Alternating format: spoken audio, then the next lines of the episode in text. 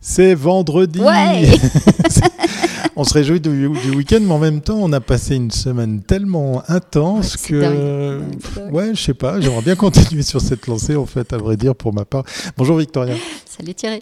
Aujourd'hui, vendredi, c'est euh, le jour du cube. Mais avant de parler du cube, avant de, de découvrir où il se trouve, parce qu'effectivement, euh, il se balade, hein, il commence à faire des kilomètres, on vous rappelle que vous avez le droit de vous abonner, vous avez le droit de cliquer sur la petite cloche pour les notifications, ça, par exemple sur euh, YouTube. Mais on peut aussi s'abonner au podcast audio. C'est sympa, parce que ça tombe directement dans son smartphone et puis ça Ouais. permet effectivement de ne pas louper un seul épisode de Commune Mag Live. Aujourd'hui, c'était la dernière journée pour la promotion. oui, je le fais, voilà. C'était la dernière journée. C'est le dernier jour pour euh, profiter du travelling de Commune Mag. Je le fais à la place de Victoria parce qu'elle se dit non, c'est fini, c'est la fin de la semaine. Donc, euh, voilà, dépêchez-vous. Puis sinon, ben, euh, dès le mois de mars, hein, dès la semaine prochaine, on commence à, à se balader justement auprès des agences qui ont, qui ont répondu Exact. présent à, à cette euh, super promo. Vous verrez, ça sera très sympa. Bon, allez, on y va. 165e épisode de Wow. Commune Mag Live. C'est parti.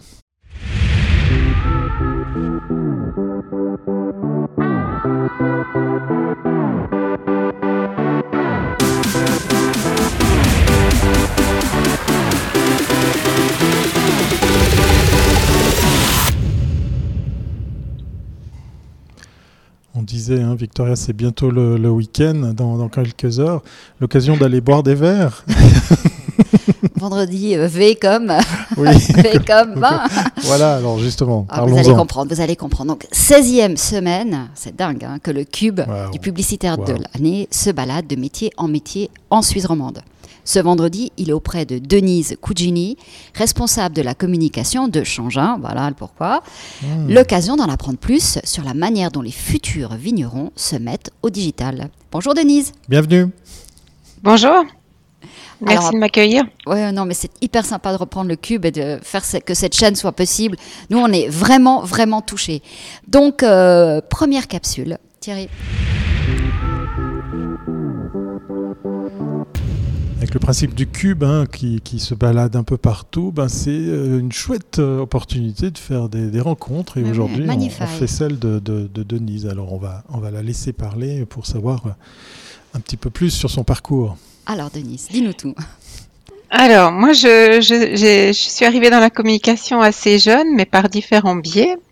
Donc, j'ai fait des études de sciences politiques. hein, Et après, j'ai longtemps travaillé dans l'édition. Et puis, j'ai bifurqué un petit peu, j'ai envie de dire, de l'autre côté.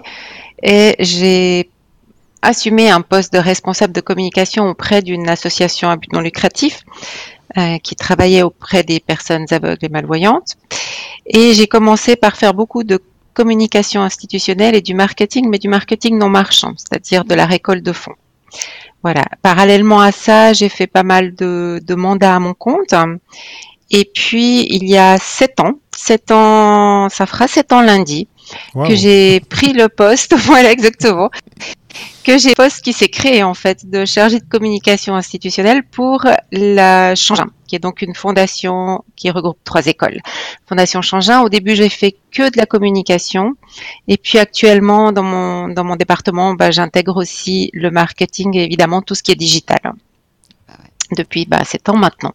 Voilà, donc ce département s'est créé parce qu'avant la communication n'était pas forcément, un- enfin c'était surtout pas un département, et c'était un petit peu fait de ci de là et jusqu'à là une prise de conscience de, de la nécessité en fait. Voilà, et tout est allé très vite. Bah, effectivement. Alors, on va, on va passer à la deuxième capsule. Comme ça, tu vas nous expliquer exactement les trois écoles de Changin et puis euh, ce que tu as fait, ce que tu as mis sur pied en termes de communication.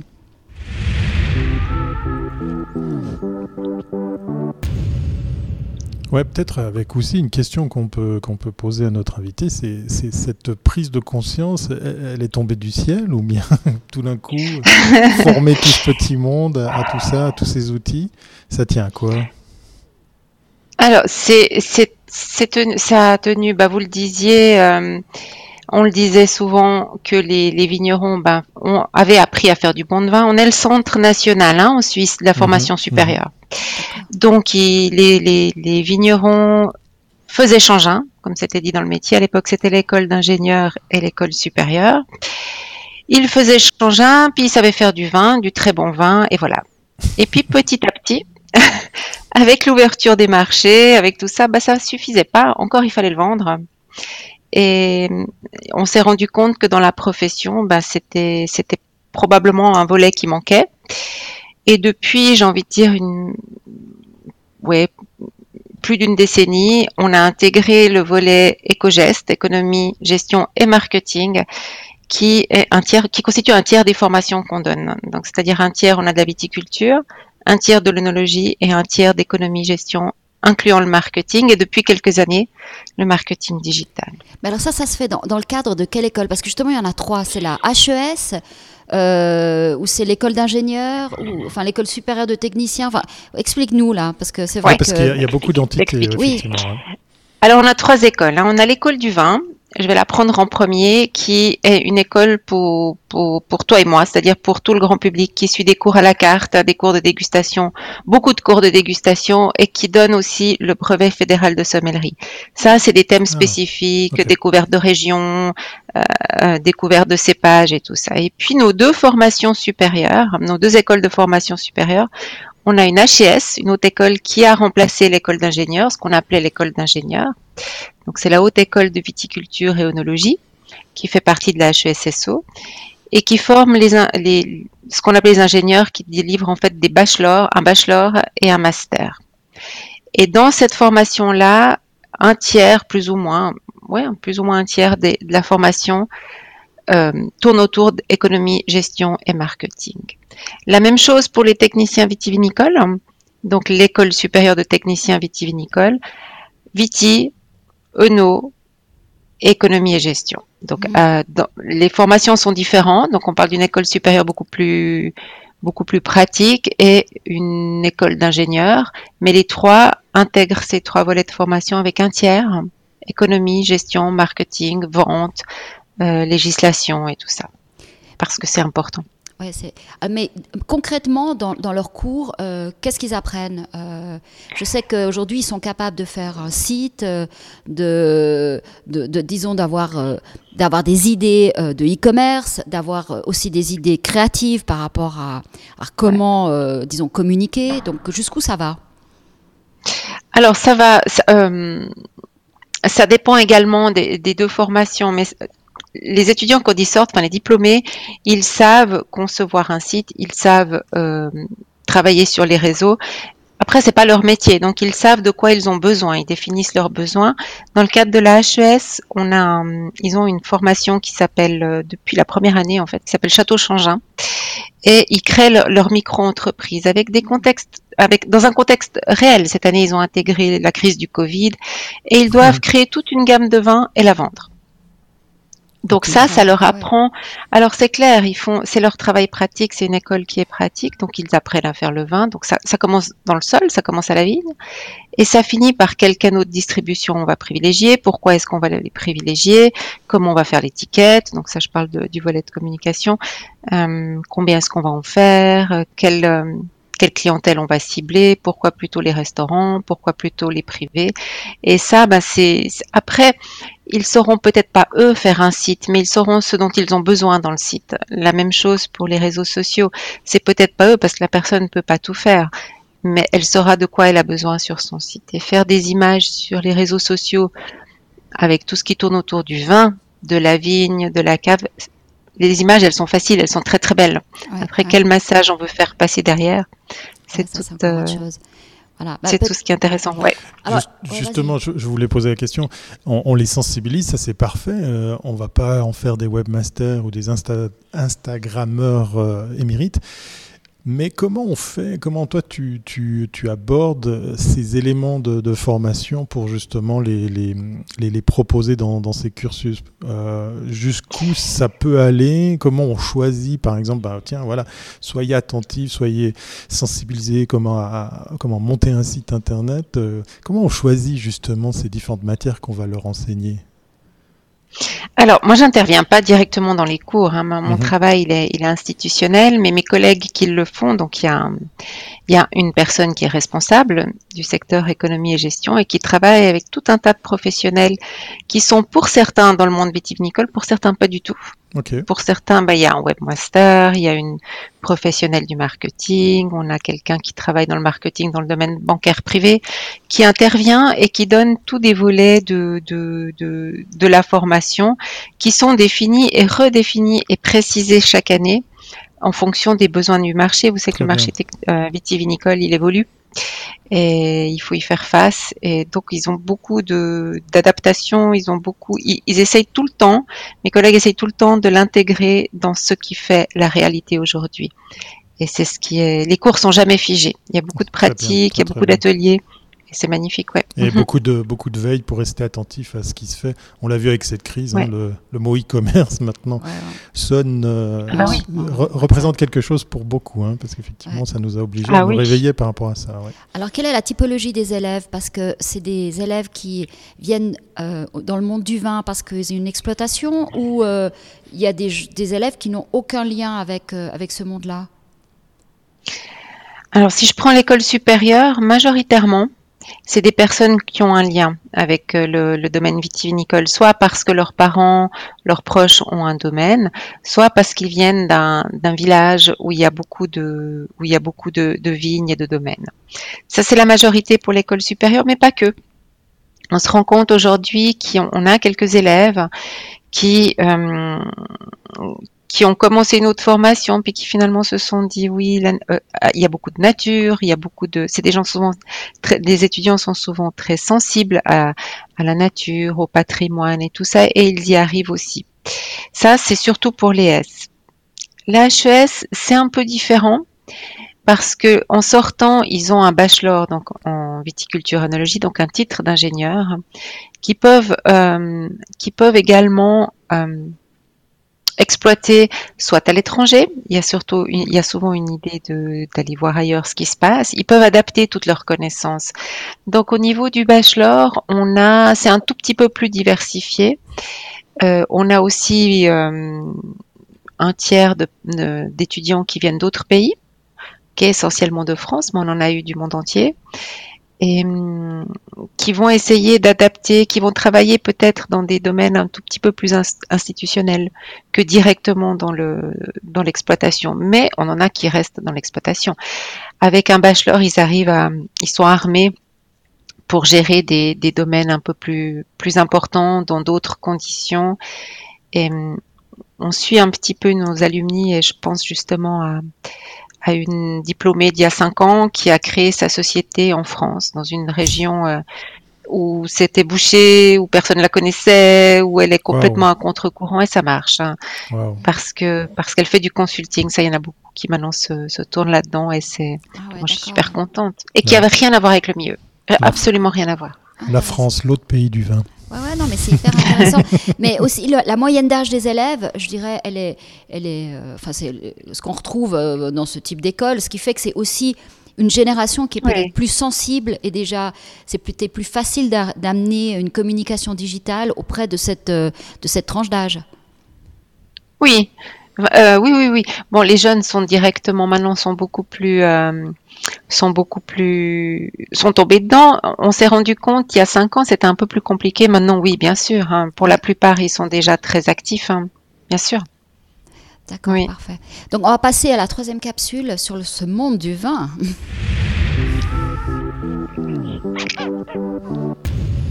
Ah, le vin. non, non, non, non, j'ai rien dit. J'ai rien dit. Tu vas pas sur ce terrain. Laisse le canton. Donc, euh, le, monde du vin, c'est un monde d'indépendants.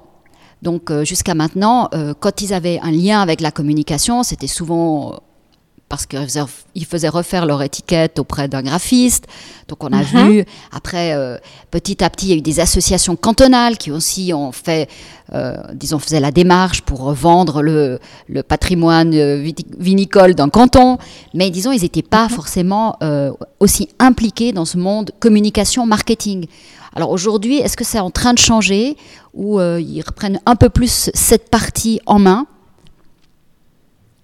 Moi, je, oui, oui, complètement. Complètement. Je vois souvent dans les, dans les familles de vignerons où on a le père, le fils, et voire parfois encore le grand-père, hein, c'est souvent le, ou la fille. Hein, je tiens à le dire quand même, en HS, on a pratiquement 50-50. Ah, c'est bien. Euh, Très bien. Oui, oui, oui, oui, oui. Euh, eh bien, c'est souvent la nouvelle génération qui reprend les, qui reprend tout ce qui est marketing, communication, qui met en place, parce qu'il n'y a pas que, il n'y a pas que la marketing communication, il y a aussi également des, des offres de nos tourisme. Enfin, c'est essayer de se diversifier, ça rentre effectivement dans dans les domaines euh, qu'on gère ici de communication, mais euh, encore il faut le faire savoir, c'est toujours la même histoire. Et oui, c'est souvent la jeune génération qui est aux commandes de, de la promotion du domaine, des activités qu'ils font dans le domaine. Oui, clairement. Clairement. Oui, oui. Et c'est vrai qu'il ne faut pas sous-estimer tous les, les, à côté, parce que c'est aussi oui. des rentrées d'argent importantes pour les vignerons, et euh, souvent en fonction de, de, leur, de leur terrain, de la de, disons, de leur, leur, je sais pas comment dire, leur cadastre euh, des vignes. Certains ont un espace où ils peuvent créer de l'événementiel, d'autres pas. Oui. C'est pas toujours évident. Il n'y a pas souvent un, un, une belle maison euh, où, tu, où, on peut faire des mariages, parce que ça, c'est des rentrées importantes pour les vignerons.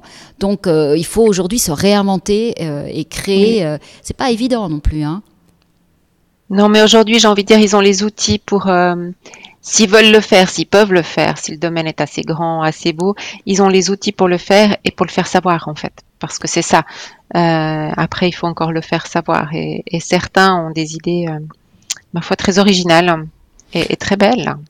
Avec l'arrivée justement de cette nouvelle génération, est-ce que tu vois euh, de plus en plus une ouverture d'esprit pour justement ces professionnels du vin à s'essayer, euh, à se mettre plutôt euh, au, marketing en ligne, aux, différents produits qu'ils peuvent présenter, à la communication en général ou est-ce qu'il y a encore beaucoup, beaucoup de travail à, faire pour justement euh, ben, secouer les, vieux réflexes d'antan? Absolument, non, non, je pense que la nécessité a été comprise par tout le monde maintenant et, et c'est toujours la même chose lorsqu'on se dit ouais, ce serait bien de le faire, mais qu'on sait pas trop comment mmh, faire mmh. ou comment aborder.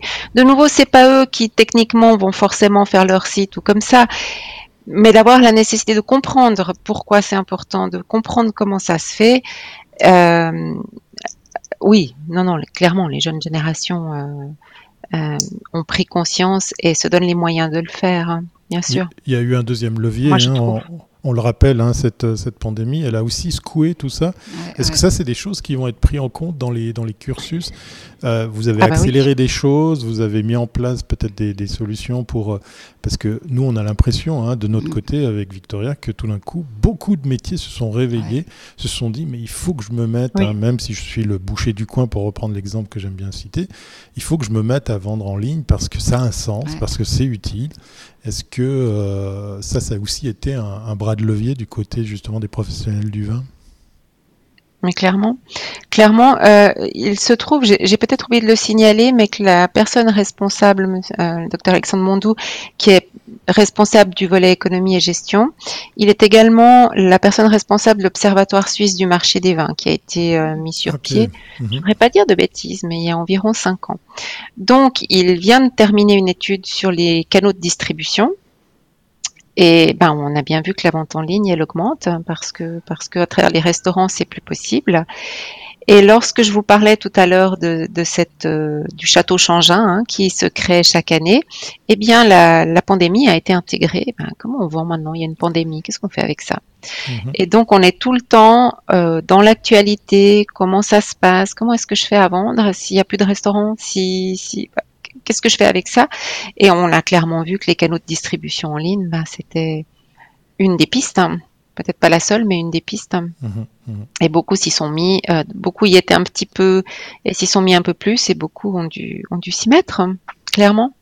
Ouais, parce qu'effectivement, il n'y a même plus euh, les, les, journées, comment on les appelle, oui, selon oui. les cantons, où on peut faire des dégustations oui, de... Les caves ouvertes. Voilà, les caves ouvertes, parce que ça, c'est aussi un moyen très important de, de découvrir euh, des vignerons.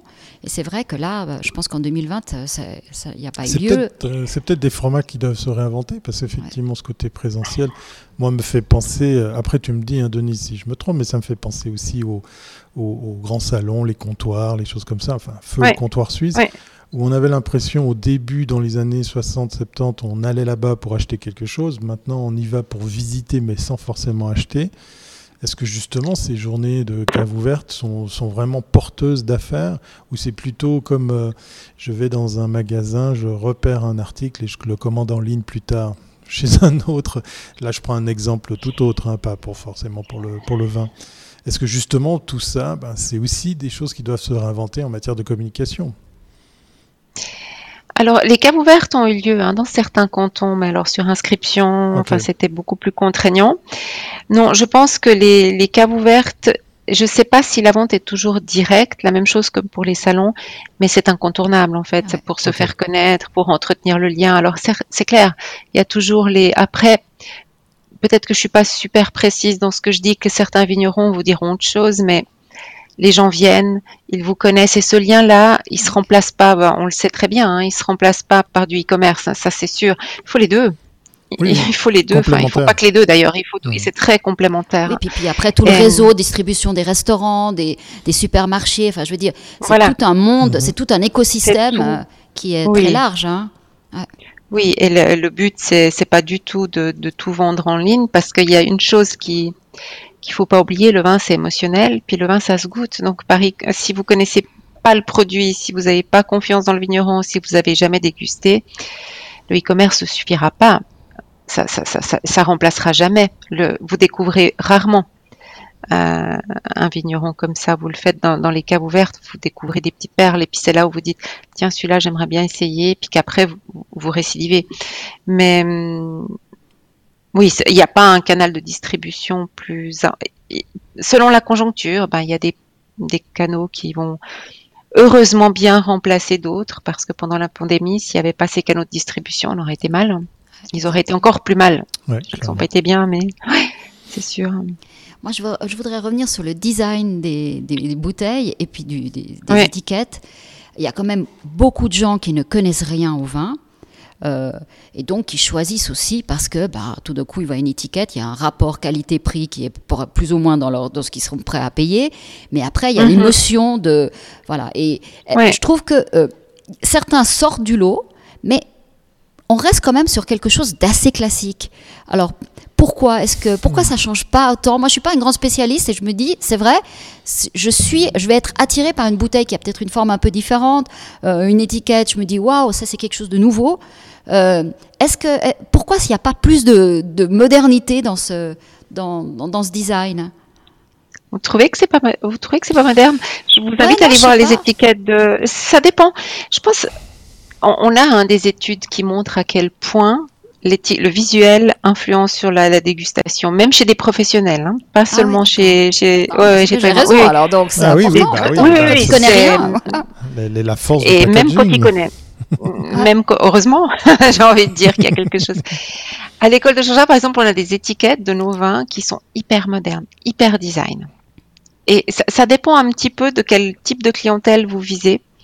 Et, on a, euh, moi je pense à une euh, à une vigneronne tout près de l'école de Changin qui a encore les étiquettes de son grand-père. Et bouteille, cette fameuse bouteille de vin vaudois très vieille et tout, et qui est en rupture de stock maintenant, elle a tout vendu. Parce qu'on la connaît comme ça, parce que c'est, voilà, il y a quelque chose d'authentique, il y a quelque chose d'ancestral, puis d'autres qui travailleront un tout petit peu plus sur un côté moderne, sur un côté euh, pour séduire un autre type de clientèle. Je pense que ça.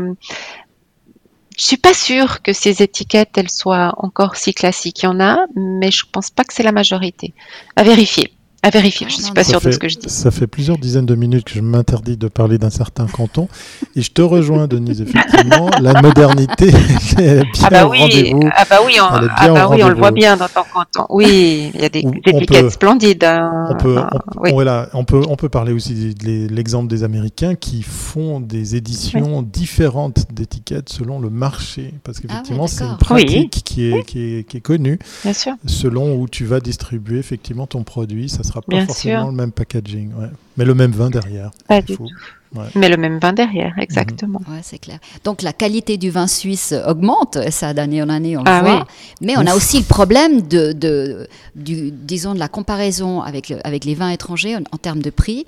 Et puis, euh, c'est aujourd'hui, euh, c'est un peu encore défavorable pour les vins suisses où euh, finalement, le fait d'être plus présent, être plus sur du marketing, vraiment mettre en avant le fait qu'on est sur un produit du terroir local peut-être après cette pandémie où les gens vont vouloir des choses plus, de proximité, peut-être, est-ce que ça va être un, élément qui va aussi entrer en ligne de compte? Euh, nul de le sait, mais je pense que oui. Euh, quand je suis arrivée dans le milieu, moi j'ai beaucoup appris. Hein. J'aimais le vin, mais, j'ai appris à déguster. Et un des personnes qui m'a qui m'a au tout début qui m'a enseigné m'a dit tu sais en Suisse on a la piquette la plus chère du monde et les grands vins les moins chers du monde. Ah, et, et, je le retrouve assez régulièrement. Je me dis ouais il faut le retenir parce que c'est vrai que alors des piquettes de moins en moins à mon avis hein, j'en déguste plus sincèrement. Des vins corrects mais assez chers et des grands vins qui, qui du coup sont pas très chers. Donc je pense que alors ça, c'est, ça n'engage que moi, ça, ça n'engage pas l'école de Changin, mais que souvent les vins suisses n'ont pas trouvé encore exactement leur public. Leur manière de. Il y a plusieurs écoles. Il y a ceux qui disent, ben, vendons plus le savoir-faire, parce que le vin suisse c'est cher, c'est clair. Enfin, je veux dire, on a un niveau ah de, vie beaucoup plus cher. On peut pas régater mhm, contre mhm. certains vins étrangers, mais on a des atouts. Et on a des atouts. Et après, on, qu'est-ce que le consommateur est prêt à payer Qu'est-ce que est-ce que c'est le consommateur qui doit payer cette différence? C'est des grandes questions qui, qui se posent.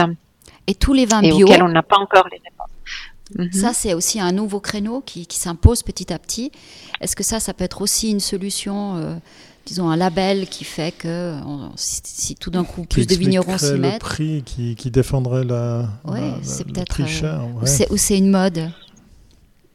Ah, je pense pas qu'on puisse dire que le bio est une mode. En tout cas, c'est une mode qui dure. Euh, donc, on parle de bio, hein, ni de biodynamie, ni de vin nature. Donc, on parle de, de, bio. Euh, il n'y a pas encore une, euh, beaucoup de vin bio en Suisse. Il n'y en a pas assez, à mon avis. Mais, mais on en a de plus en plus. Et il faut reconvertir tout son vignoble. Il faut, il faut faire beaucoup de choses si on veut passer en bio. Mhm. Mais certains le font et le font très bien. Clairement. Très, très bien. Donc euh, non, je pense pas que ce soit une mode. en tout cas, nous, on est très attentifs dans notre enseignement à, intégrer tout ce qu'on tout ce qu'on peut faire pour ne pas traiter. On, l'enseigne en fait, parce que c'est ça, c'est de travailler le plus possible en amont pour éviter de traiter, bien sûr. Mais c'est pas un des objectifs de l'école, par exemple, d'amener euh, la nouvelle génération de vignerons à, à disons, avoir d'autres pratiques? Alors la durabilité est clairement inscrite dans notre vision, bien sûr. Euh, bien sûr, parce que parce que comme je vous disais, c'est pas une mode, c'est même une, une obligation. Hein, L'agenda 2030, il y est. Euh, donc oui, c'est clairement inscrit dans nos objectifs, que ce soit dans nos objectifs institutionnels que dans l'enseignement. Donc oui, clairement. D'accord. Bah, on passe à la dernière capsule parce qu'on a, oh mon Dieu, deux minutes. Dernier jingle, dernière capsule, dernière question pour la fameuse question enlacée à l'aube de la fin de cette émission, effectivement, parce qu'il s'agit du cube aujourd'hui, vendredi. Alors, Denise, je crois que tu as le cube euh, à portée de main. Oui. On, va, on, va, le montrer. Voilà. Ah, génial. Il est là, il est là. C'est génial. Franchement, c'est une idée qui, qui dure, parce que vraiment, nous-mêmes, on n'aurait jamais cru que ça allait circuler comme ça. Notre, notre but, c'est de faire une année, de tenir une année, donc c'est vraiment hallucinant. C'est notre euh, Amélie Poulain, enfin notre nain, tu sais, qui se balade. C'est le petit nain d'Amélie Poulain. On le voit grâce à, ton, à ta webcam, voilà. Donc voilà, bah, tu as une semaine avec ce cube, tu es la publicitaire de l'année maintenant. Donc, euh, oui. alors euh, je ne sais pas quel message tu veux donner et puis n'hésite pas à faire des images et des trucs dans tes vignes, partout, dans l'école. voilà, ce serait génial que tu tu le fasses circuler. Mais je vais le faire. Qu'est-ce que ça fait de le recevoir Voilà. Qu'est-ce que ça fait de le recevoir Mais j'étais toute contente. Enfin, j'étais donc moi, il est, il est posé à l'entrée chez moi. Moi, je l'ai depuis depuis aujourd'hui. Enfin, je et il sera posé chez moi pendant une semaine. Euh, lundi, je retourne à l'école, donc je vais l'amener à l'école. Pour l'instant, il est chez moi pour le week-end.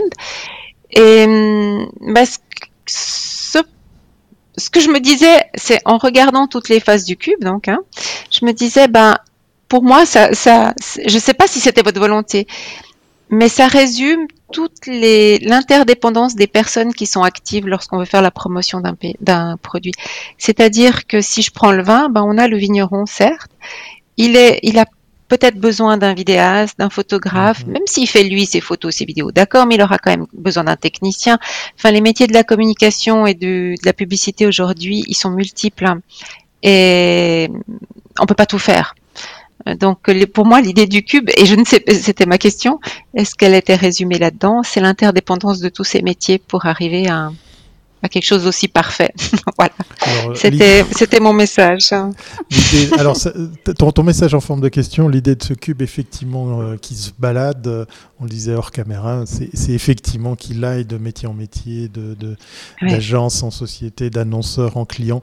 Euh, pour, pour créer ce lien. Voilà, c'est notre nain qui nous envoie des cartes postales à nous. mais c'est ça, oui. Et puis, puis les faces, les faces ben, c'est un petit peu ce qu'on peut retrouver sur les autres cubes des autres prix. C'est aussi euh, la suicitude, voilà, on, le voit plus euh, sur les cubes du, meilleur du web, meilleur du web par exemple, où on a la croix suisse qui est dessinée dans des 0 et des 1. Mhm. Voilà. donc tu vois, il n'y a, pas de, a pas de hasard. Mais bravo de l'avoir remarqué, ça, nous fait plaisir. Tá Ufa!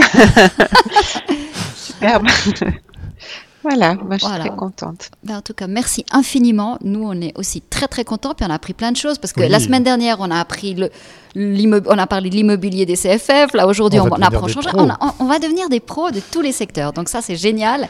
Et euh, on te remercie infiniment. Et puis, euh, et puis voilà. Puis on, attend de voir la suite. Où va aller ce cube? Parce que oui, c'est ça aussi. Parce que les gens se les passent les uns les autres. C'est ça qui est génial. Donc nous, on est à chaque semaine, on est surpris. Donc surpris en bien. Est-ce que tu peux faire un peu de teasing ou bien tu, tu gardes secret l'endroit où il va se balader? Alors, j'ai un petit indice. Un petit un petit indice, euh, bah vous allez voir. Vous allez voir. ça c'est du teasing. on va voir ce qu'on va voir. Voilà, c'est ça. vous allez voir. On va attendre une semaine. Merci beaucoup Denise. Excellent week-end et puis Merci plein, plein de à vous deux. avec le cube. À très très bientôt. D'accord. Bon week-end. Merci. beaucoup.